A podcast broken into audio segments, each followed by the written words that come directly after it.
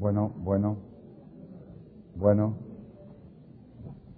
Buenas noches. Hoy día martes para miércoles 27, perdón, 12, 13 de,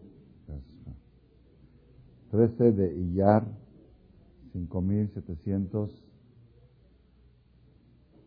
no es 13, es 12, 12 de Iyar, 5763, 13 de mayo del 03, 27 del Homer, de 5763.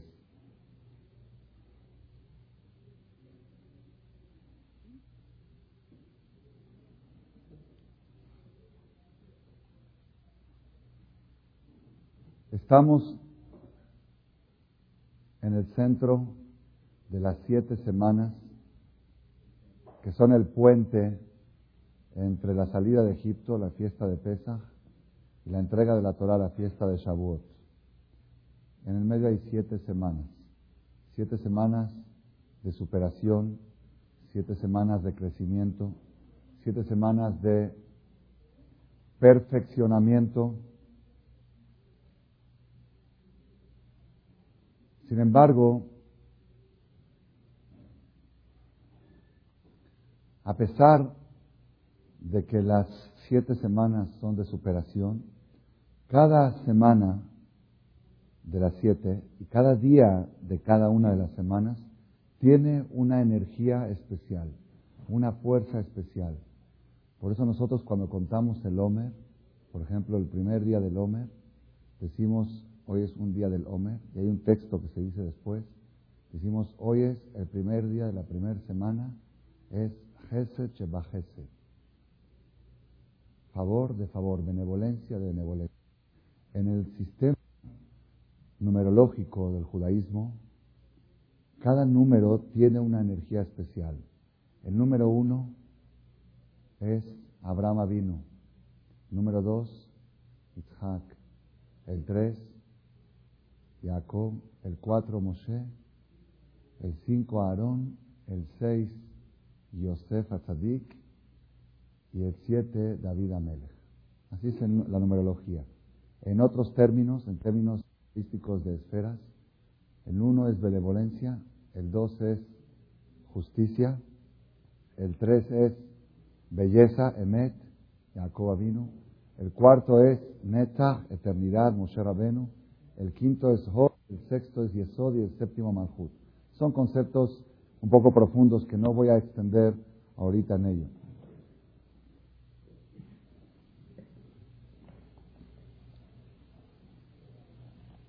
Nosotros estamos cerrando la cuarta semana y vamos a entrar en la quinta.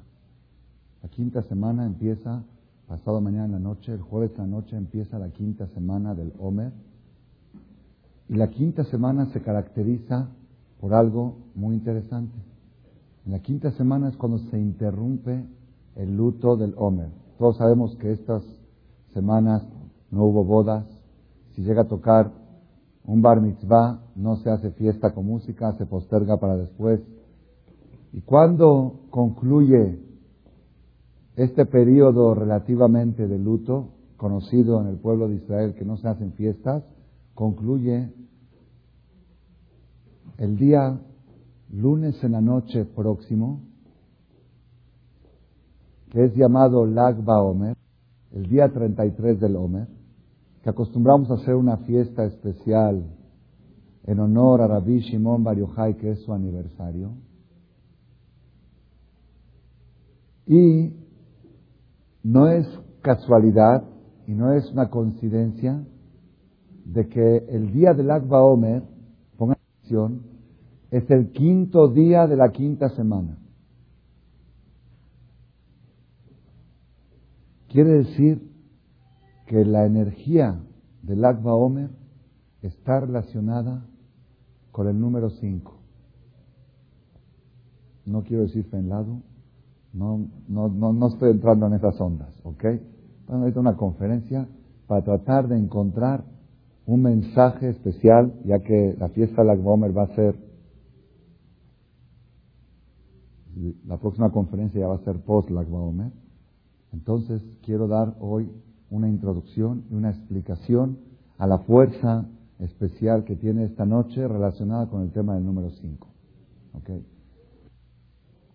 Dijimos que el número uno es Abraham, el número dos es Isaac, el número tres Jacob, número cuatro Moshe, y el número cinco, ¿quién es?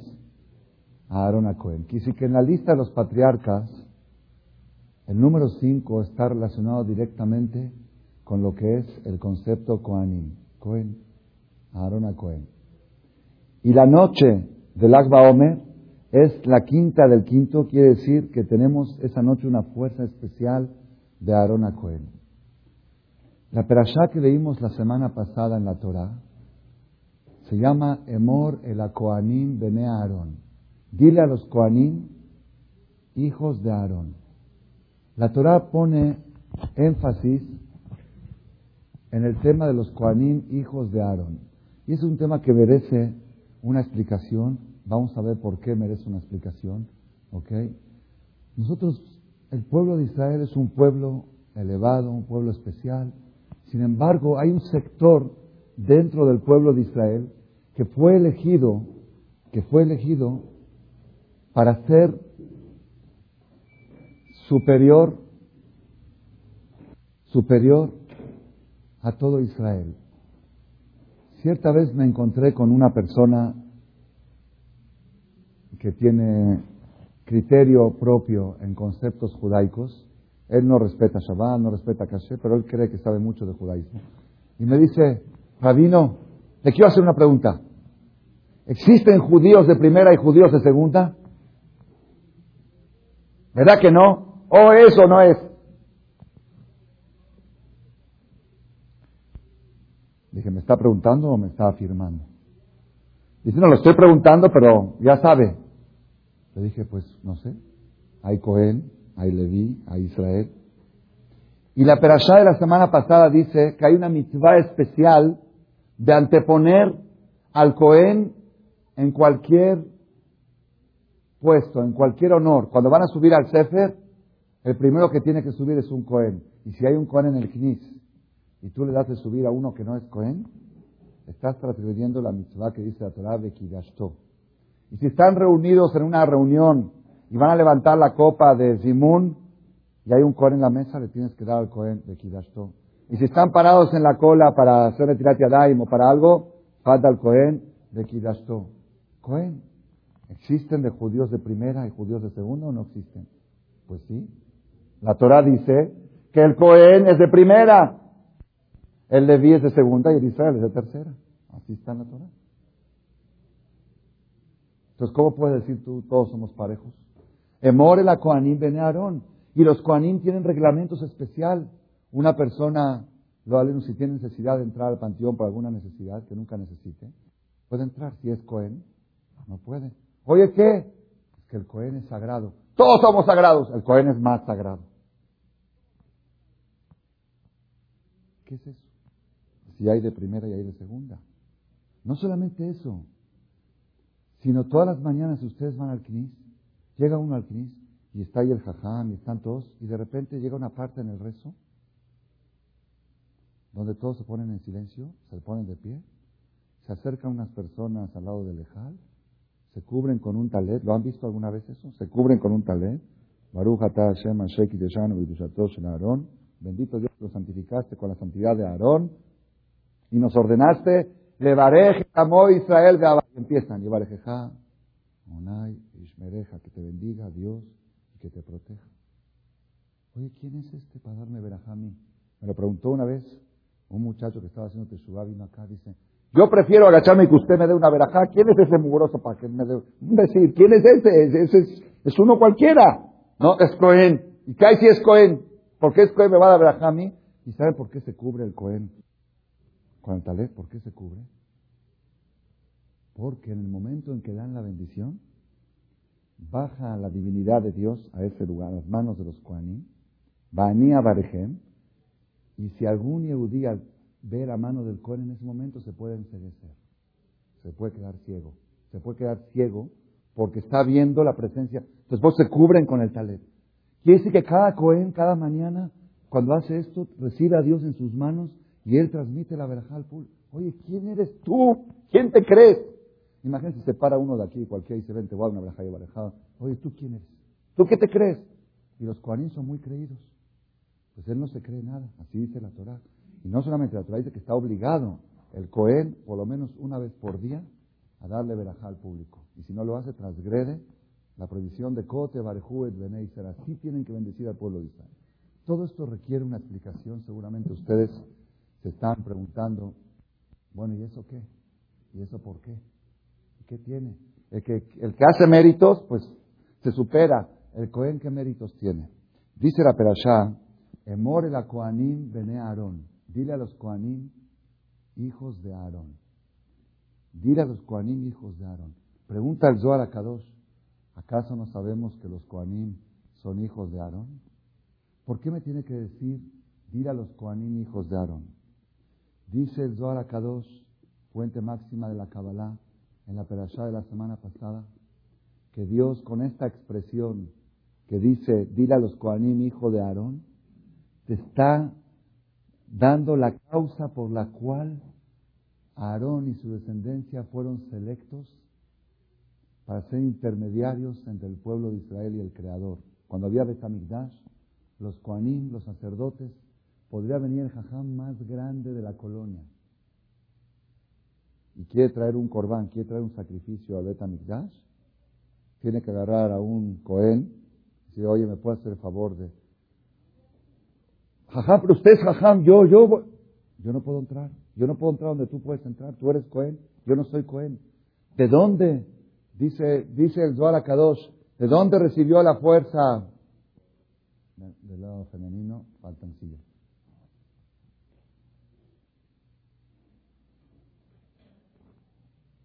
Para los hombres todavía hay lugar. Rabotay, quiero que pongamos atención a la charla de esta noche porque creo que si logro transmitir el mensaje, el mensaje de esta noche de Arona Cohen, del número 5, del 5 del 5, del Agba Omer, creo que muchas personas pueden cambiar sus vidas 180 grados el mensaje que vamos a transmitir. ¿Por qué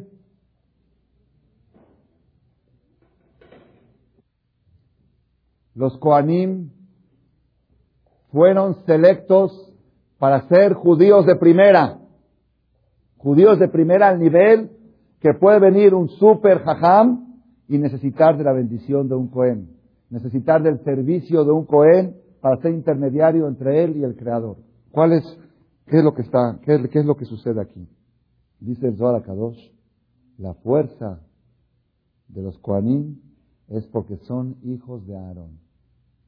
Nada más. ¿Y qué tienen si son hijos de Aarón? Pirkei Avot dice una Mishnah, Pirkei Avot ustedes saben que es un tomo del Talmud que habla de filosofía y conducta de vida. Dice así, Gilel Omer, Gilel, un rabino talmúdico, hace dos mil años aproximadamente, dice, tenía una frase que él acostumbraba a decirle a sus alumnos, Heve mi talmidam shel Si tú no eres descendiente de Aarón, si tú no eres hijo de Aarón, trata de ser alumno de Aarón, de la escuela de Aarón. Oye, ¿cómo va a ser alumno de Aarón? Aarón ya se murió. Él murió pero las enseñanzas de Aarón todavía persisten. ¿Qué enseñanzas dejó Aarón? Te voy a decir cuáles. Ohev Shalom, Verodev Shalom, Ohev et Abriot, Umekarvan la Torah. Aarón Cohen ama la paz. Rodev Shalom persigue la paz. Hay mucha gente que les encanta vivir en paz, pero no están dispuestos a hacer nada por ello. Soy Oheb Shalom. Claro, aquí no le gusta la paz. Todos queremos vivir en paz. Pero, ¿qué haces para vivir en paz? Pues no, pues que nadie me moleste y así voy a vivir en paz. No. Rodeb Shalom. Hay que buscar el Shalom. Oheb Tabriot, Aruna Cohen amaba a las personas Umekarban la Torah, y los acercaba a la Torah. La Gemara cuenta cuál era la costumbre de Aarón a Cohen. Cuando veía dos personas enojados entre ellos, se daba cuenta, Aarón iba a una fiesta y veía que fulano no se saluda con el otro. Y, preguntaba, oye, ¿qué pasa que no se saluda con el otro? No, es que andan peleados, tuvieron un problema. ¿Qué hacía Aarón? Iba a buscar a uno de ellos, lo, lo buscaba en su negocio, en su trabajo, en su casa, y le decía, oye, supe que tuviste un problema con fulano. Quiero que sepas que ese fulano vino conmigo y me dijo que está muy arrepentido de lo que te hizo. Él se siente culpable, que él se alteró y que le da pena de verte la cara y no sabe cómo hacer para pedirte perdón. Le da pena cada vez que te ve, le da pena de pedirte perdón. No sabe cómo acercarse a ti. Esta persona cuando escuchaba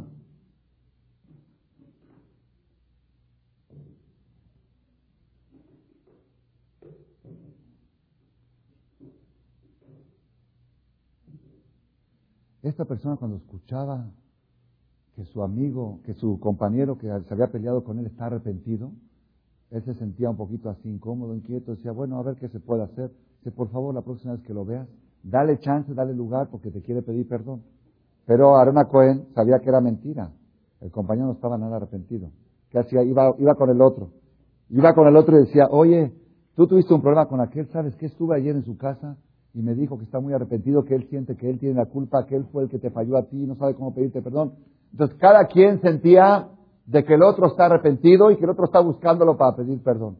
Cuando se encontraban en la calle, se cruzaban en la calle, uno miraba al uno así, otro miraba al otro así, ya sabes qué, ya, si está arrepentido él, ya lo voy a perdonar. Y otro decía, si está arrepentido, lo voy a perdonar. Se encontraban, se abrazaban y hacían la paz.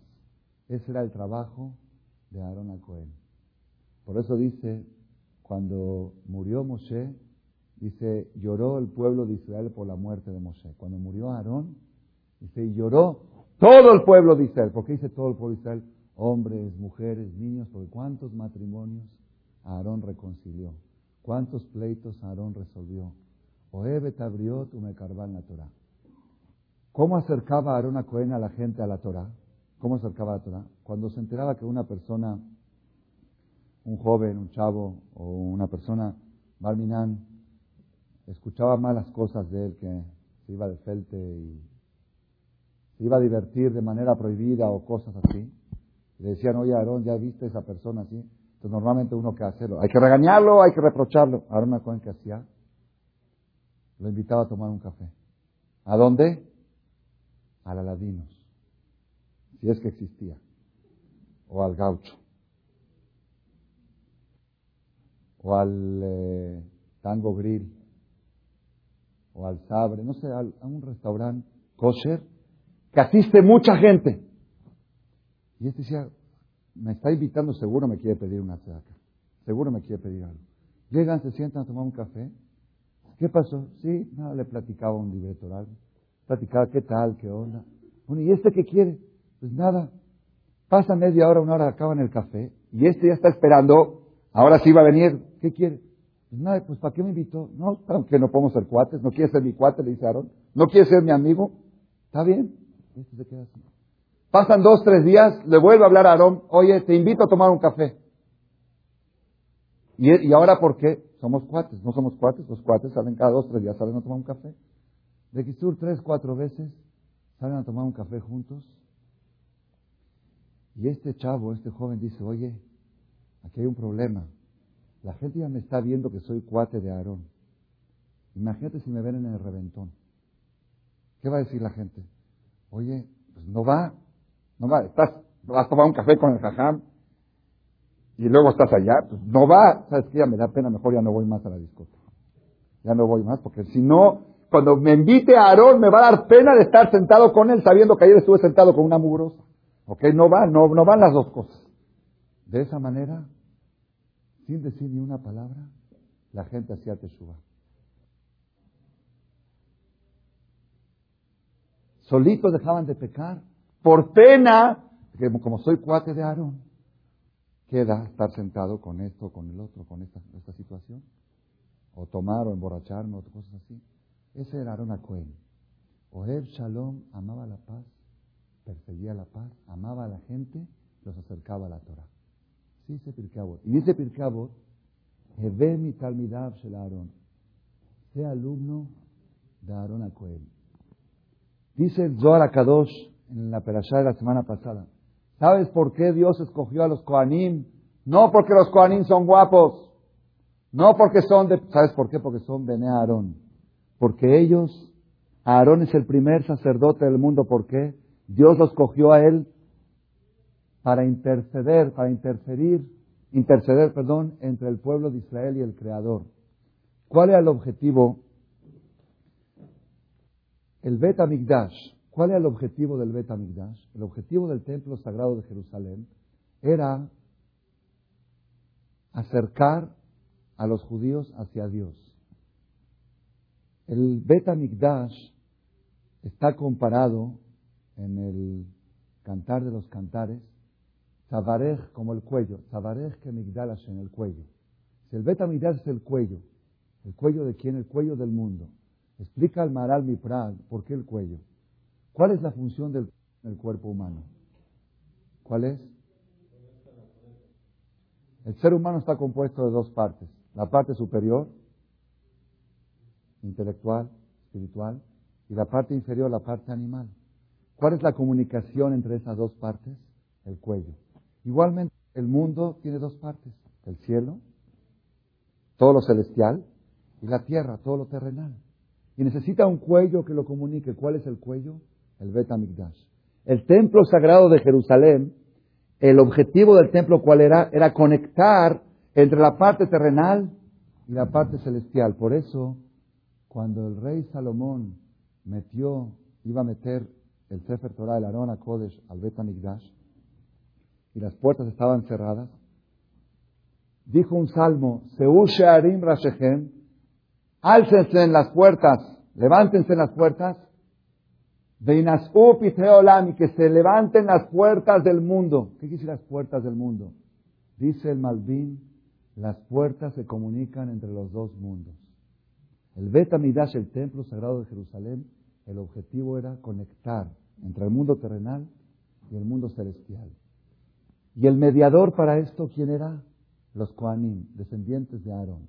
La función de Aarón a Cohen y de sus hijos y de su descendencia es conectar entre el mundo espiritual, el mundo celestial y el mundo terrenal. ¿Por qué Hashem escogió a Aarón?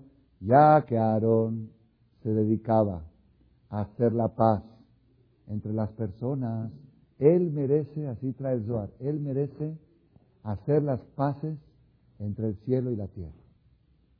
Por eso los cogió Aarón a Cohen. Rabotay, si alguien me pregunta a mí, ¿cuál es la fuerza especial que tiene la próxima semana del Omer, que se inicia el jueves en la noche, y el centro es el lunes a la noche, el 5 del 5? ¿Cuál es la fuerza especial? La fuerza especial de esta semana es lograr la energía que irradia a Aarón a Cohen. La energía de Aarón es Oheb Shalom Verodev Shalom. Esa es la fuerza de Aarón. Reducir pleitos y crear la paz. Que tanto el mundo la necesita, que tanto las comunidades la necesitan, las familias, las amistades, las sociedades. Esa es, esa es la fuerza especial que tiene la quinta semana del Homer. La quinta semana del Homer, es más, antes de empezar la conferencia, Dije, quiero checar en la computadora algún dato más relacionado con esto. Y encontré un dato impresionante. Dice, ¿por qué Dios se tardó siete semanas en entregar la Torah? Desde que salieron de Egipto hasta Shavuot. ¿Está funcionando el sonido o no? No parece que no, ¿verdad? Bueno, bueno. Yo creo que no está funcionando. Al menos según el esfuerzo de mi garganta. Felipe. Ahora sí.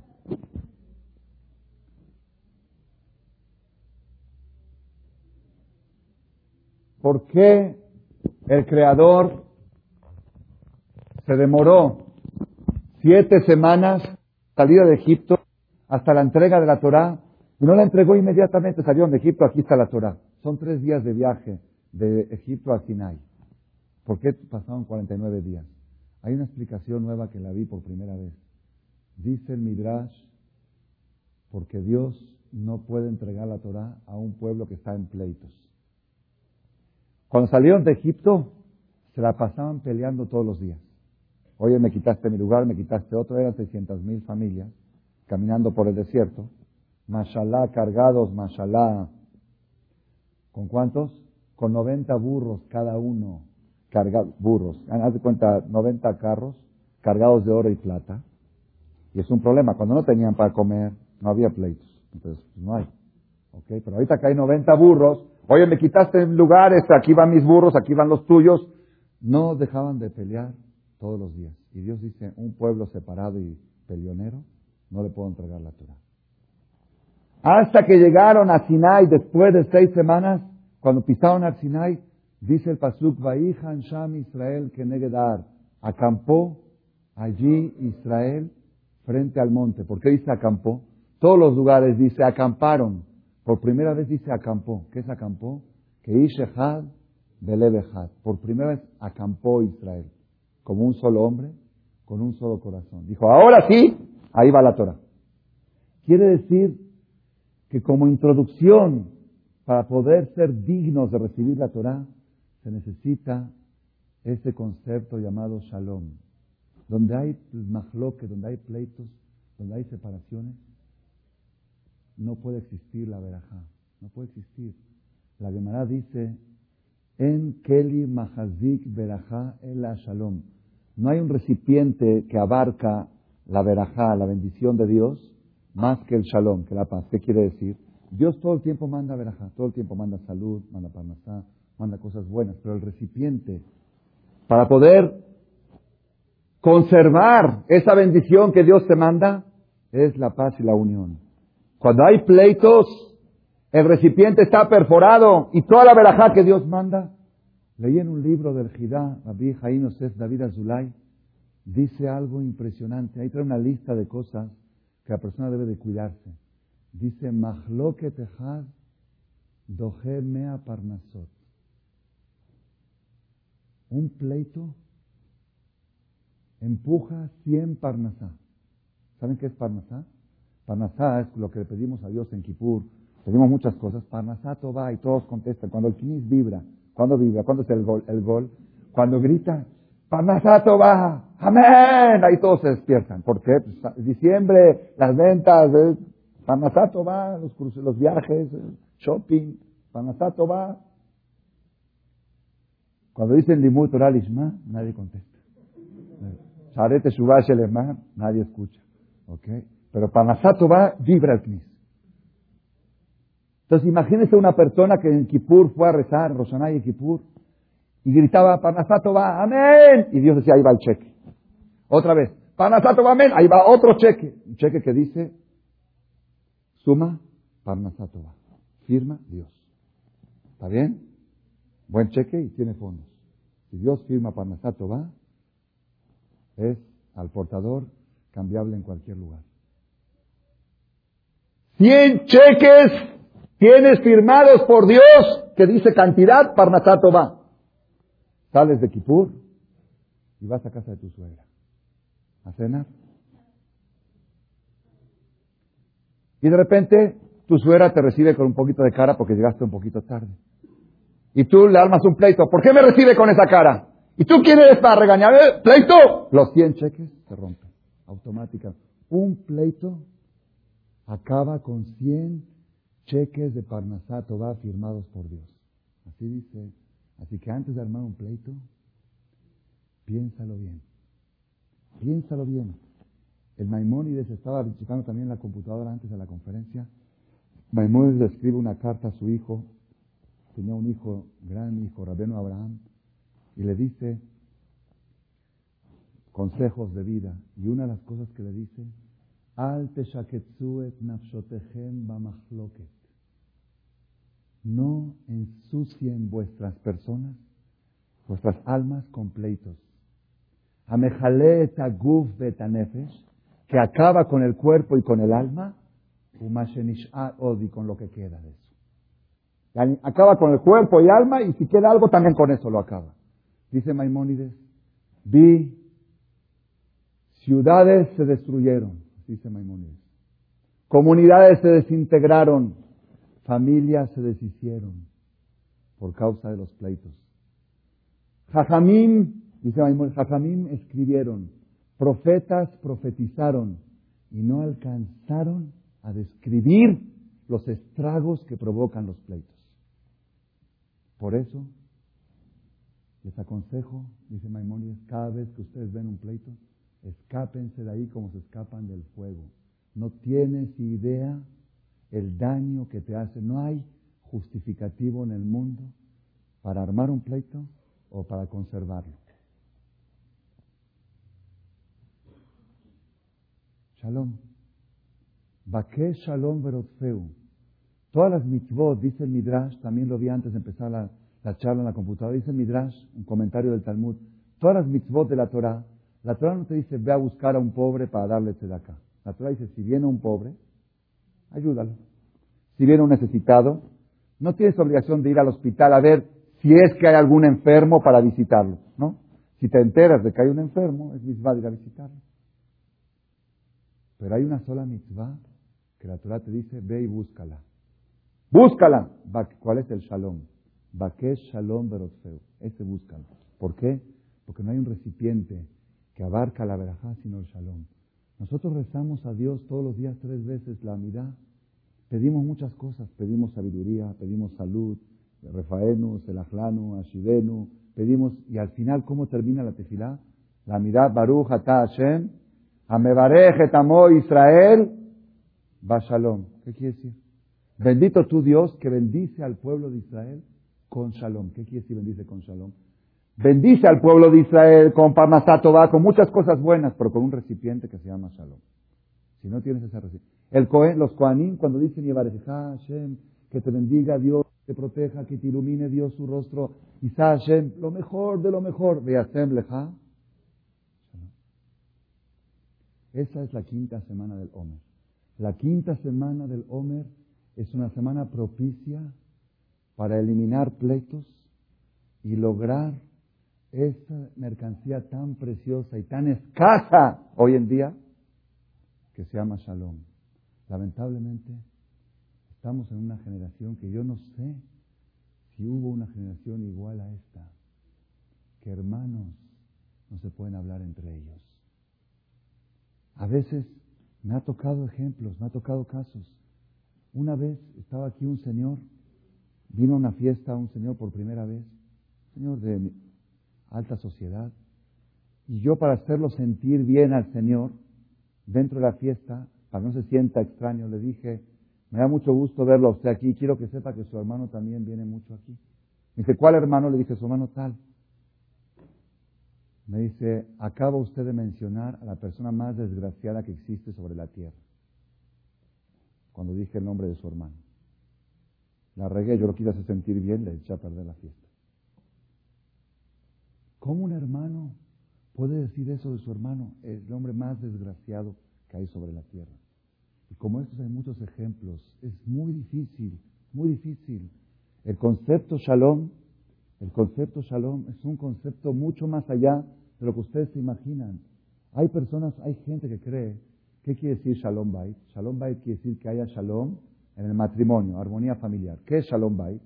Si yo cuando me casé, los primeros años de casado, peleábamos mucho. Pero ahorita, gracias a Dios, ya no peleamos. No pelear, eso no se llama shalom. No pelear se llama cese al fuego. Cese al fuego. El Estado de Israel tiene 25 años ya firmado un trato desde la guerra de Kipur, un trato de cese al fuego con los vecinos árabes. ¿Hay shalom? Hay shalom. El no disparar no es shalom. Entonces, ¿qué es shalom? Antes discutíamos, mi esposa y yo, si vamos a casa de mi mamá o vamos a casa de su mamá. Ahora ya no peleamos. Un día vamos a casa de mi mamá, un día vamos a casa de su mamá. ¿Eso es shalom? No. son acuerdos de cese al fuego. También es bueno. También es bueno porque el fuego hace daño. Pero eso no es shalom. ¿Saben qué es shalom? Les voy a decir qué es shalom.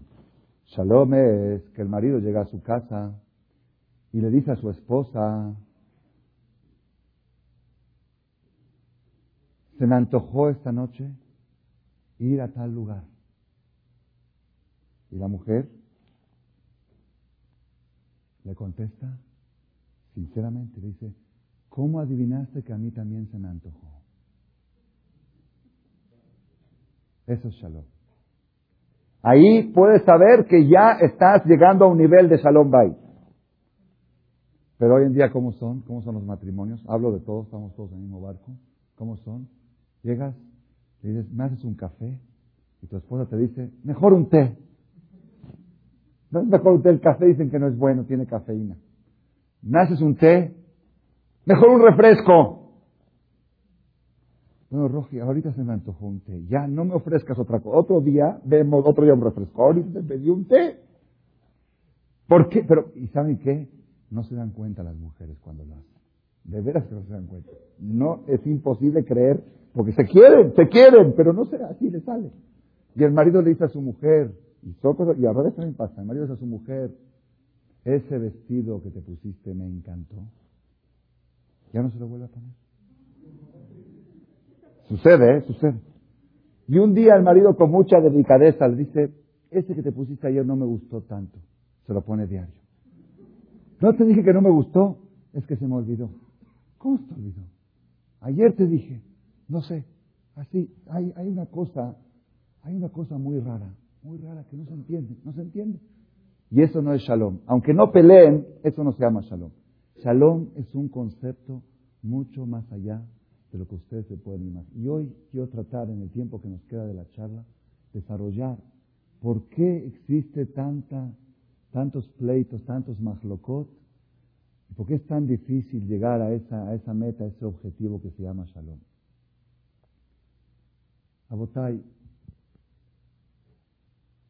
hay una frase que decimos todos los días cuando rezamos, lo decimos acabando el Kadish y también lo decimos acabando Birkat Amazon. Ose Shalom Bimbromar. ¿La conocen?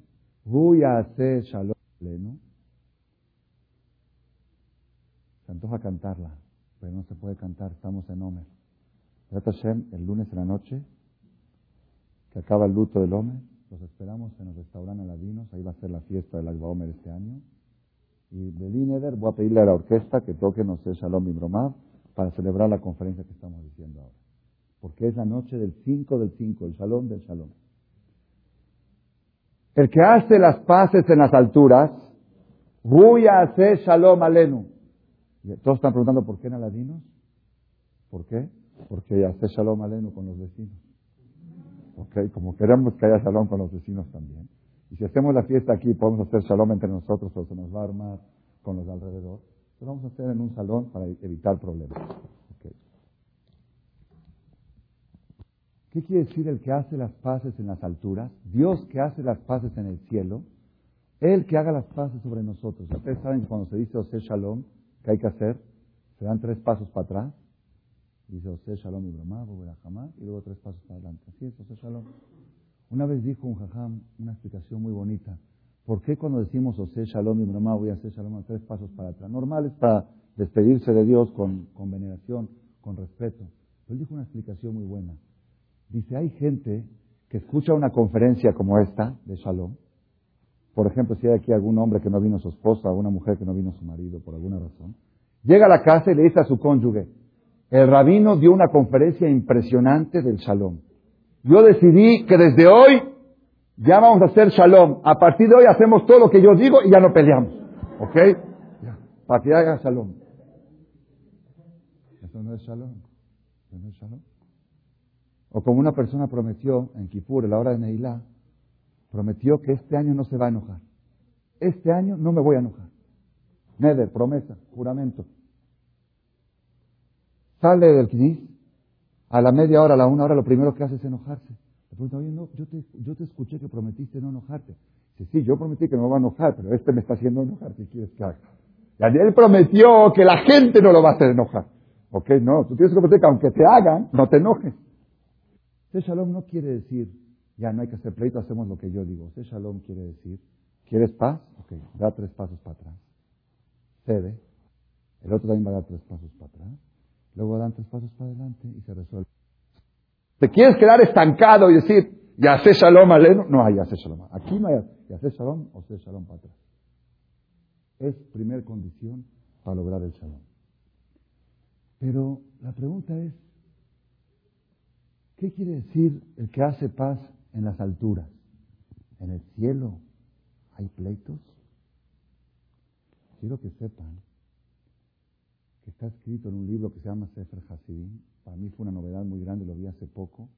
Y lo voy a transmitir, creo que no está en ningún cassette, en ninguna conferencia. Dice, Gadola Shalom, es tan grande la paz. Shafilo Ametim, que hasta los muertos necesitan Shalom.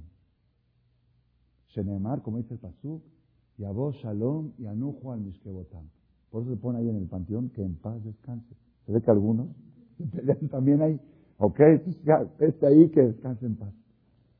Entonces pregunta que, ¿cómo se pueden pelear en el panteón? A ver, muévete de lugar, me queda chico, ¿cómo se pueden pelear ahí? Dice, no, es una mala interpretación.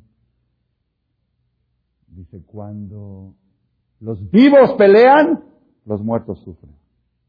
Eso quiere decir que los muertos necesitan paz. Los muertos necesitan de la paz de los vivos. Si un papá ya falleció y sus hijos andan peleando, o sus nietos, está sufriendo en la tumba. Y nadie quiere hacer sufrir a sus familiares allá. Para que veas qué tan importante es el shalom, que nada más por respeto a los antepasados, para no hacerlos sufrir, tienes que estar unido con tus hermanos. Entonces, otra vez, ¿qué, ok, ya acepté, aquí hay pleitos, hay que hacer shalom. En el panteón también tiene que haber shalom. Pero en el cielo, ¿quién se pelea ahí? ¿Qué quiere decir el Dios que hizo las paces en las alturas? Que Él haga la paz aquí abajo. Rabotai, aquí hay un secreto muy grande. ¿Por qué hay tantos pleitos en el mundo? ¿Por qué? ¿Cuál es la razón? La razón es una razón muy sencilla. La Gemara dice que Shem Menam Shavot Así como los seres humanos no existe uno idéntico al otro en su cara, ¿existe una cara idéntica? No existe. Tampoco existe un ser humano que tenga una mentalidad idéntica a la del otro. No hay. Si hay seis mil millones de habitantes en el mundo, hay seis mil millones de mentalidades en el mundo. Entonces, uno dice, pues ¿sabe qué? Yo no me, yo, yo no me llevo con ese, tiene otra mentalidad, es muy raro, no sé qué, le gusta desayunar en la mañana bisteces y en la, la mediodía come yogur, no sé, es, es raro, ¿no? ¿Sabes qué? Tiene mentalidad, ¿sabes qué? No, yo no lo odio, yo no pues, ¿sabes qué? No quiero nada con él, es una mentalidad diferente. Mentalidades diferentes crean separación y cuando hay separación lleva al final a los pleitos, porque luego llega un momento que chocan las dos mentalidades y este quiere imponer la suya y otro quiere imponer la suya y ahí está el problema. Entonces, ¿cuál es el problema? El problema son las diferencias que hay entre los seres humanos. ¿Sabes qué? No, no, no cuadramos, no cuadramos. Somos diferentes, somos diferentes. El cielo, ¿cómo se dice cielo en hebreo? Shamaim. ¿Qué quiere decir la palabra Shamaim? Es una palabra compuesta. Esh Umaim, el cielo, está compuesto, según la Torah, según el Talmud, fuego y agua. Fuego y agua forman el cielo. Las dos cosas materiales más opuestas que existen sobre la tierra son el fuego y el agua. Fuego y agua no pueden convivir juntos. O el fuego evapora el agua o el agua apaga el fuego. ¿Alguna vez han visto ustedes fuego y agua juntos? Imposible. Sin embargo, Dios agarró esas dos cosas tan antagónicas, tan contradictorias, tan opuestas, las unió y formó un techo. Si esas dos cosas tan opuestas pueden formar un techo, con más razón tú y tu cónyuge, por más diferentes que sean, pueden formar un solo techo. Y cuando uno dice, no, es que somos, yo y mi mujer somos muy diferentes, yo les pregunto, ¿más diferentes que el agua y el fuego? No, no, no, tanto no. Ok. Si el agua y el fuego pudieron formar un techo, tú y tu mujer seguro que lo pueden. Cada vez que sientes una diferencia con el otro, di, a ver, ¿es tan grave la diferencia que tienes como el fuego y el agua? Más que eso no puede ser. Lo máximo es eso, ¿verdad o no? Fuego y agua pueden formar un techo. Tú también puedes formar un techo con él. Entonces aquí está el secreto. José Shalom Imromar, el que hizo la paz en el cielo, que haga la paz aquí abajo en la tierra. Una persona cuando escuchó esta charla que yo di en, un, en otro un grupo de parejas prematrimonial, me dijo, ahí tengo grupos prematrimonial y grupos postmatrimonial. Ok. Matrimoniales casi no tengo. Me dijo esta persona, Rab, lo que usted está diciendo de que fuego y agua pueden formar un techo,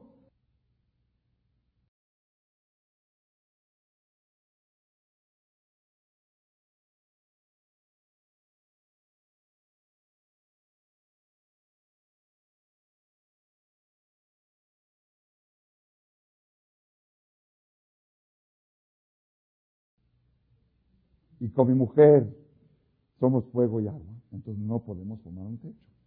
Ah, pero existe un, sí, existe en el cielo, pero no aquí en la tierra. ¿Tiene razón o no tiene razón? Tiene razón.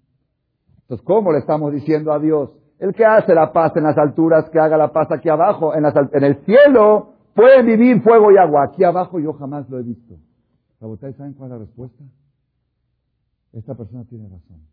Es imposible que un hombre y una mujer, que son fuego y agua, puedan vivir bajo un solo techo aquí en la tierra. Es imposible.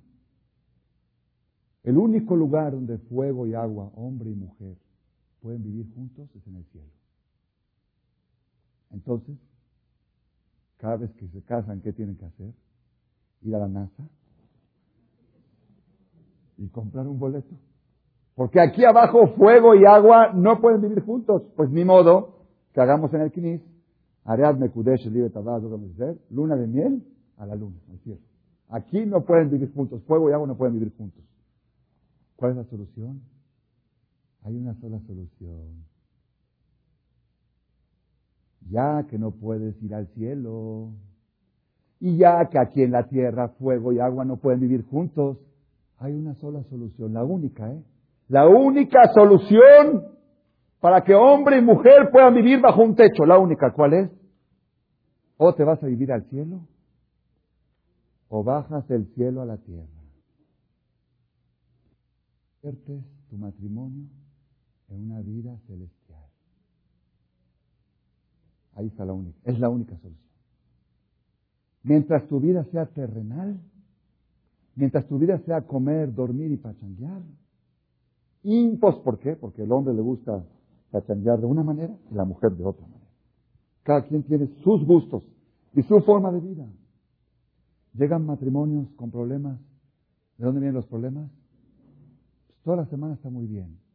El problema es el fin de semana en Cuernavaca. Mejor comprar un casa en Cuernavaca el fin de semana, ¿para qué? Están juntos, la familia, a la que, no, Shalom Bay, Cuernavaca es símbolo de Shalom Bay, ¿verdad o no? Barminá. Digo, ¿y por qué? ¿Cuál es el problema? Dice, no sé, dice, vamos juntos con toda la familia a Cuernavaca. Él se la pasa todo el tiempo con sus amigos. Él está ahí jugando, ¿verdad? Ni siquiera lo veo. Y yo ahí cuidando a los niños, preparando, ahí nada más viene para que les sirva la comida. Y está con su dominó, con sus cervezas, con sus cosas.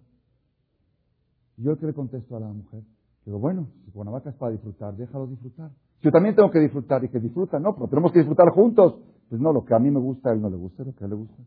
Y el hombre cuando va con la mujer para darle su gusto por Salón Bay, así, ya que acabe porque quiero irme al dominó, ya que acabe porque me quiero ir a mi pues ni modo, por Salón Bay, por, mi esposa, para que no se me haga un pleito, me tengo que estar sentado con ella dos horas y aguantarme sus tonterías. ¿Ok? Y ella, y ella ve al marido jugando al dominó a las dos, tres de la mañana, y a ella le choca el dominó, y le choca esas tonterías, pero como Salón Bay, pues, va y le trae su refresquito, y está ahí esperándose así, mirando, para que el marido crea que le está echando porras, pero nada más está esperando que acabe para... Esas son las vacaciones de fin de semana. Rabotai, si la vida es terrenal, hombre y mujer, fuego y agua, es imposible que formen un techo. La única manera que formen un techo, fuego y agua, es en el cielo. Y como no estamos en el cielo, o te vas a vivir allá o bajas del cielo aquí a la tierra. ¿Cómo se baja el cielo a la tierra? Aquí está. Esto es lo que baja el cielo a la tierra. Porque esto vino del cielo. Esto Moshe Rabenu subió allá y lo trajo.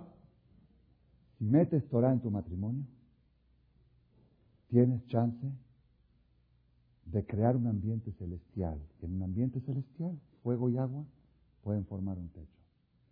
Rabotai, todos los problemas de los pleitos, va a dar un paso más adelante y espero que tengan ustedes la concentración para captarlo, porque si lo logran captar, están resolviendo el 99% de los problemas de la vida. ¿Saben por qué existen tantos pleitos en el mundo? Hay una sola razón. No dos, ¿eh? Una sola. ¿Por qué? El ser humano es una especie muy conflictiva. ¿Por qué el ser humano es una especie conflictiva? Muy sencillo. Los ángeles no tienen pleitos. ¿Por qué no tienen pleitos? Son ángeles. Salón, ahí arriba no hay pleitos. Los animales tampoco, no hay pleitos. Ahí se pelean, por, pero nada que ver con el tipo de pleitos. Los nuestros son programados, proyectados. No tienen suegra, cuñada, los, animales tienen todas esas broncas, todo, todo ese relajo, todo ese... No existe eh, nada más así porque un paño. Ok. el ser humano, ¿cuál es el problema del ser humano? ¿El ser humano que es ángel o animal? ¿Ah? ¿Ninguna de las dos o las dos juntas? Ah, las dos juntas. El ser humano tiene por dentro de él algo celestial, un alma angélica, espiritual, y por fuera tiene un cuerpo animal. No existe algo más contradictorio en el mundo que el cuerpo y el alma. Lo que le gusta al cuerpo, detesta el alma. Y lo que le gusta al alma, detesta el cuerpo. Si tú quieres satisfacer a tu alma, hacer una misma y te levantas en la mañana temprano a ponerte el tefilín, el cuerpo te grita, oye, me dejaste cansado, la media hora más sabrosa de la cama me la quitaste. Si tú te quedas en la cama hasta las 10, 11 de la mañana, el alma grita, oye, no te da vergüenza. Al mundo viniste a dormir. a dormir, pues va a dormir como una bestia, como un animal. ¿Para qué necesitas que esté yo la Neshama para que estés durmiendo? Mejor, mejor me voy a otra parte. Mejor tú hubieras hecho un gatito, una, una jirafa si quieres dormir. Las jirafas duermen, los, los, los, leones. Tú, tú, tú, tú. Napoleón Bonaparte dormía cuatro horas por jornada. Cada 24 horas dormía cuatro. Le preguntaron, tú, Napoleón, ¿por qué duermes tan poco? Dice, cuando duermo no soy Napoleón. Cuando duermo soy una bestia. Entonces yo quiero ser más horas al día Napoleón. Y así está el pleito constante entre el cuerpo y el alma. Cuentan con un jajam, así cuentan con un jajam en la mañana. Cada mañana para levantarse se levantaba muy temprano para estudiar. Cada mañana tenía lucha con el Yetzerara.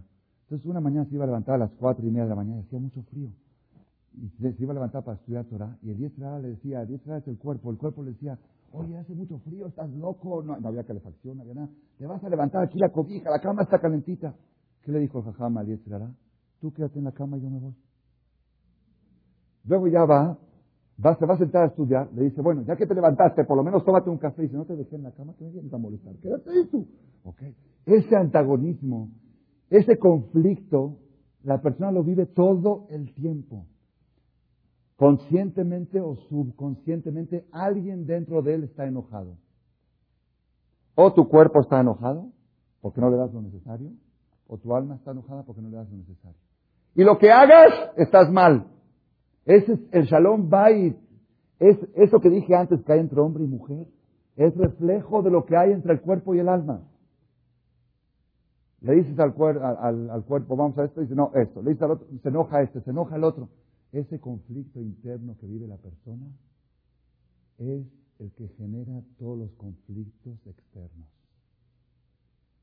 ¿Por qué la persona alma pleitos? Porque por dentro vive en conflicto. Y aquella persona que logra armonía entre cuerpo y alma, que cuando le dé de comer al cuerpo el alma no se enoje, que cuando estudie Torah el cuerpo no se enoje, esa persona logró el shalom. logró la paz. Esa persona no va a dar pleitos. ¿Y eso cómo se hace? Voy a comer. Comer es para el cuerpo. El alma se enoja. No hay problema. Baruch El alma está feliz y el cuerpo también. Es el metodismo que tiene el judaísmo. El metodismo que trae el judaísmo no te dice como en algunas otras religiones que te decían, vete a las montañas, escápate, espirituate, ayuna todo el día, no comas nada. No. El judaísmo te dice, hay un día muy espiritual. ¿Cuál es el día más espiritual de la semana? Shabbat Kodesh. El día más espiritual. ¿Qué tienes que hacer? Ve al reza, escucha las palabras del jajam. Y después, ¿qué tienes que hacer? Vienes a tu casa y ¿qué? Ahí está la copa preparada. Te vas a echar la primer copa de la noche. Pero antes de echártela, Yom Shiva y Shabbat. El alma está contenta y ahí viene la copa para el cuerpo. Ahorita vas a sentarte a comer, Netilat Yadayim, Hamotzi, y el Shabbat Kodesh, y una... Ese, ese metodismo que tiene el judaísmo tiene un solo objetivo, que cuerpo y alma vivan en paz. Cuando logras la paz entre el cuerpo y el alma, que es fuego y agua, te convertiste en una persona celestial. Celestial, ahora puedes lograr la paz entre tú y tu cónyuge. Cuando tienes paz entre tú y tu cónyuge, ahora puedes lograr paz entre tus socios. Cuando tienes paz con tus socios, ahora puedes lograr la paz en tu, comunidad. Cuando tienes paz en la comunidad, puedes lograr la paz entre las comunidades. Cuando tienes paz entre las comunidades, puedes lograr la paz entre un país y otro. Cuando tienes, hasta que llegas a qué? Mashiach no vendrá de amén. Y a vos shalom, me va a ser shalom. Se oye muy fabuloso, se oye muy legendario. Yo sé que nadie de nosotros sueña con algún día lograr la paz en el mundo. Todo el mundo habla de paz y cada día hay más pleitos. Ah. Estados Unidos atacó Irak para lograr la paz. Hoy, 90 muertos en Arabia Saudita, un ataque terrorista. Y otros 50 muertos en Chechenia. ¿Y mañana qué espera? Ah, pues vamos. ¿Qué dijo Colin Powell? ¿La van a pagar? Está bien, muy bien. Vamos muy bien. Las cosas van de bien en mejor. Cada día nada más hay un problema. Un problema. Aarón a Cohen, Oev Shalom, Verodev Shalom. Él, como conté antes, es verdad. Él iba y le decía, oye, tu, amigo está arrepentido, eh, te quiere pedir perdón. Iba al otro y decía, tu amigo está arrepentido, te quiere. Se puede mentir para lograr la paz, pero con eso no era suficiente. Eso que Aarón a Cohen hacía, eso era cese al fuego, que dejen de pelear. esa paz es buena, pero no es duradera. La paz que hacía Aarón a Cohen no iba a durar mucho tiempo. Después que Aarón a Cohen lograba que dejen de pelear, decía, ahora pónganse a estudiar Torah. Oebet abriot, o me carvan la Torah. Amaba a la gente. ¿Por qué? Porque Aarón sabía que si no metes Torah en la gente, si no metes cielo, cosas celestiales aquí abajo, es fuego y agua y van, a volver a explotar otra vez. Y ese es el mensaje más poderoso que tenemos que tener en mente nosotros. Ahora que estamos por llegar a la quinta semana, la semana de Aarón, la noche del Agba Omer, de Rabbi Shimon Bar Yochai, 5 del 5, si ustedes quieren saber cuál va a ser la fuerza especial, esa noche Rabbi Shimon Bar Yochai prometió que le hagan una celebración, una fiesta en su honor. Y él prometió que en cada lugar donde se reúnan y enciendan luminarias en su honor, su alma va a bajar y va a fotografiar a esas personas y las va a recordar ante el Creador. Así mencionó. Si alguien quiere saber cuál es la fuerza especial de la noche del Akbom, les voy a decir cuál es la fuerza. La fuerza es lograr un crecimiento espiritual, lograr un celestialismo tal que permita que puedas vivir en paz contigo mismo y por consecuencia con tu cónyuge y por consecuencia con tus familiares, comunidades, como mencionamos antes. Ese, es el resultado de la noche del Agua Yo he visto mucha gente que ha cambiado su vida 180 grados a partir de esa noche. Con nombres. Si alguien los quiere saber después de la charla, se los puedo decir. Su vida en forma radical Jóvenes que venían a esa fiesta y después se quedaban hasta las 12 de la mañana llorando con lágrimas, diciendo que ya no aguantan esta vida reventada que tienen. por favor, Dios, que me... dije, ahora pide, ahora es momento para pedir. Dos semanas empezaron los cambios. Hoy en día que tienen sus matrimonios, sus familias, su armonía familiar, su estudio de Torah, otra, otra vida. Y cada vez que me los veo, dice, ¿se acuerda cuando empezó el cambio? ¿Se acuerda aquella noche, a las 2, 3 de la mañana que nos quedamos platicando? Esta es la fuerza que tiene la fiesta del Agmón. Moray Berabotay, hoy en día no tenemos Beta Migdash. ¿Cuál era la función del Beta Migdash? El Beta Migdash dijimos que era el cuello del mundo. ¿Qué es el cuello? El cuello es comunicar el cielo con la tierra. Hoy que no tenemos Beta Migdash, el cuello es comunicar el cuerpo con el alma, que puedan vivir en paz el cuerpo y el alma. La Gemara dice, Amar Abirazar Amar Hanina, Talmideja Jamim Marbin Shalom Baolam, Shenemar Bechol Banaich Limude Hashem, Berav Shalom Banaich, Altikre Banaich El Abonaich. ¿Qué quiere decir esto? Hoy en día que no hay servicio de Koanim Gedolim en el Bet Mikdash, hay algo que sustituye al servicio de los Koanim, que es aquellas personas que están dedicados a estudiar Torah día y noche, Talmideja Jamim, Marbin Shalom Baolam. Ellos acrecentan la paz en el mundo. ¿Qué quiere decir? Escuchen qué bonita explicación que se me ocurrió este viernes en la noche, lo dije en la de la pero no se grabó, porque en Shabbat no grabamos, Baruch Hashem, todavía. No han salido grabadoras que se puedan grabar en Shabbat. No creo que existan. En el cielo sí está grabado. ¿Qué quiere decir los, los que estudian Torah? Traen paz al mundo. ¿Qué quiere decir? Así, no, no, no. Según lo que estamos explicando, tiene una profundidad increíble. Todos los pleitos en el mundo, ¿por qué vienen? Por terrenalismo, por falta de celestialismo, porque es fuego y agua, por porque hay conflicto interno entre las personas, porque la vida está muy materializada.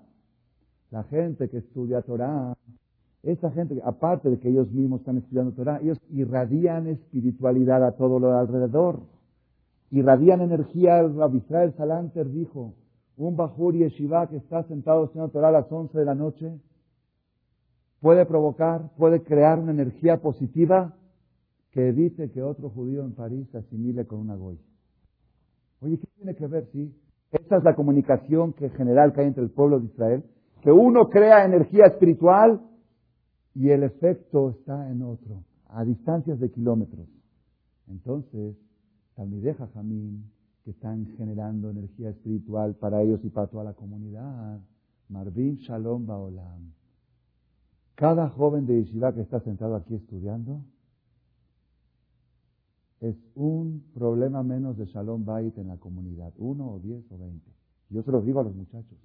Ustedes están estudiando aquí y creen, pues no, ¿qué estamos haciendo? Estamos estudiando. No, no están estudiando. Ustedes están generando una energía espiritual y esa energía espiritual hace que yo, como terapeuta matrimonial, tenga menos chamba. ¿Y por qué? Porque al estudiar Torah hay espiritualidad. Cuando hay espiritualidad, cuerpo y alma viven en paz. Cuando hay paz interior, puede haber paz exterior también. Este es el mensaje. Nosotros vamos a llegar a la fiesta del Agua Omer de Rabbi Shimon Bar. Rabbi Shimon fue uno de los líderes del estudio de la Torah. Ustedes saben que él con su hijo en una cueva, 12 años, día y noche, y lo único que estudiar Torah. Él estaba, la Gemara dice, toda la vida de Rabbi Shimon Bar no salió el arco iris. ¿Saben qué es el arco iris, no? ¿Qué es el arco iris? ¿Qué es la Torah del arco iris? El arco iris es cuando la humanidad llega a un nivel que si no fuera por el pacto que Dios hizo con Noah, el mundo se destruiría con un diluvio. Llega una corrupción de la época diluviana que el mundo merecería ser aniquilado. Pero como Dios hizo un pacto, dijo, cada vez que llegue esta situación, sacar un arco iris para recordar, que recuerden a, qué nivel llegaron. Toda la vida de Rabbi Shimon no apareció ninguna vez el arco iris. ¿Por qué? Un hombre, él y su hijo, generando tanta energía espiritual, no permitía que el mundo se deteriore. Esa es la fuerza de los que estudian Torah todo el día, Y este es el secreto de la fuerza de Aarón Cohen. Aarón Cohen, Oed, Shalom, Berodev, Shalom, buscaba la paz y amaba la paz, pero él sabía cómo conservarla. Primero que todo, resolver los pleitos. Y número dos, me carvan la Torah. Mételes Torah para que esa solución sea una solución definitiva, no una solución temporal. Hashem y Azor, Hashem que nos ayude. Ojalá que podamos, ahora que vamos a entrar a la quinta semana, a partir del jueves en la noche, todas las personas que tienen problemas de pleitos con familiares, con suegras, con, con socios, con amigos, con quien sea, con tíos, con primos, tienen una oportunidad exclusiva en el año de qué? De crear un ambiente y una atmósfera para resolver pleitos y para lograr la paz. Y esa es la preparación, requisito indispensable para merecer recibir la Torah en la fiesta de Shavuot. Ojalá que lo logremos. Los esperamos a todos el lunes en la noche en el restaurante Aladinos, en el salón del restaurante, con orquesta, con música árabe, como la tradición de Marcela cada año. Y a pesar que no lo vamos a hacer aquí, esperemos que sea muy alegre. Vamos a pasar unos videos para que se acuerden de aquí del lugar también. Y de Baraj, que a partir de esa noche muchos de nosotros podamos decir que sentimos un cambio en nuestras vidas para crecer y superarnos y poder disfrutar y ser felices en la vida. Amén. Una pregunta.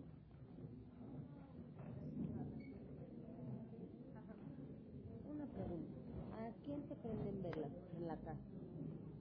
En la noche de Rabbi Shimon, Rabbi Meir Balanés, hay varios. ¿Pero a quién le prendo? ¿A, Principalmente a Rabbi Shimon. a Rabbi Shimon Bar Yochai?